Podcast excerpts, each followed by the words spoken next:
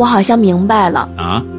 你是说我们人类有很多需求，而这些需求光靠自己，很多事情是很难达成的。那么这个时候就需要通过各种手段嫁接人与人之间的关系，通过人际关系完成自己或群体的各种需求。嗯，对的。所以说。我们今天的话题，如果只是从孤独、孤单、寂寞、落寞这些词去着手的话，嗯，实际上是没啥用处的。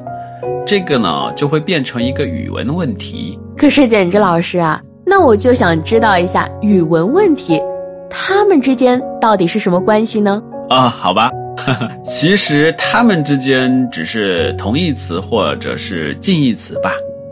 我去，原来如此啊！是啊，是啊。那我们就把这些词语定义为孤独吧。嗯，好啊。接下来我们就来说一说孤独。嗯，其实我们查阅百度资料就会发现呢，我们常常说的孤独啊，很容易和这个孤独症进行一个混淆。那我们说的孤独症呢，它其实是自闭症的另一种称呼。那我们先看一下什么是自闭症吧。首先特别强调一下，以下“孤独症”这个词代表的是自闭症。那我来念一下：儿童孤独症是儿童与生俱来的缺陷，他们有视力却不愿与你对视，有语言却很难与你交流，有听力却总是充耳不闻，有行为。却总是违背你的安排，这些孩子让人们烦恼，可是又无从解释。他们都是孤独症的受害者。根据通病率极高、发家系的研究表明，遗传因素在儿童孤独症的发病中是一个不可忽视的因素。此外，根据神经解剖学和影像学的研究发现。都提示了孤独症的产生和患者脑部异常有某种关联。孤独症的基本临床特征有三大症状：一、社会交往障碍。有些孤独症儿童在婴儿期就表现出避免与他人目光接触、缺少面部表情，和父母易于分离，有时跟陌生人跟他们的父母一样。他们往往极少主动与家人和朋友接触，对人对事往往被动而缺乏兴趣。有追踪研究报道，他们青春期后仍缺乏社交技能，不能建立恋爱关系或结婚。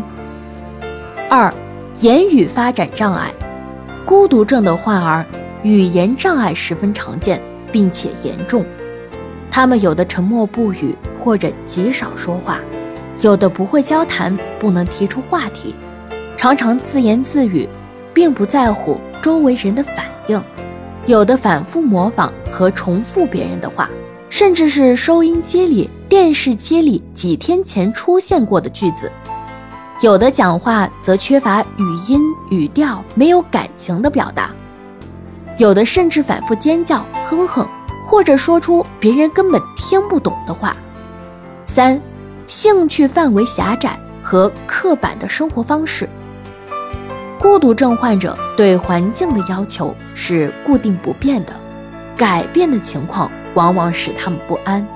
他们习惯于刻板而重复的动作，比如反复奔跑、旋转，有时候甚至带有伤害性的撞头等等。他们的兴趣也很奇特，迷恋反复观察一件。对于一般儿童而言，并非有趣的事物，比如旋转的电扇，并且有特殊的接触方式，好像反复触摸光滑物体的表面等。此外，患儿还有可能感知觉异常，不是过于迟钝，就是过于敏感。还有，往往他们的智力有所缺陷，但是又可能有某方面惊人的特长。比如对数字的超强记忆和计算能力，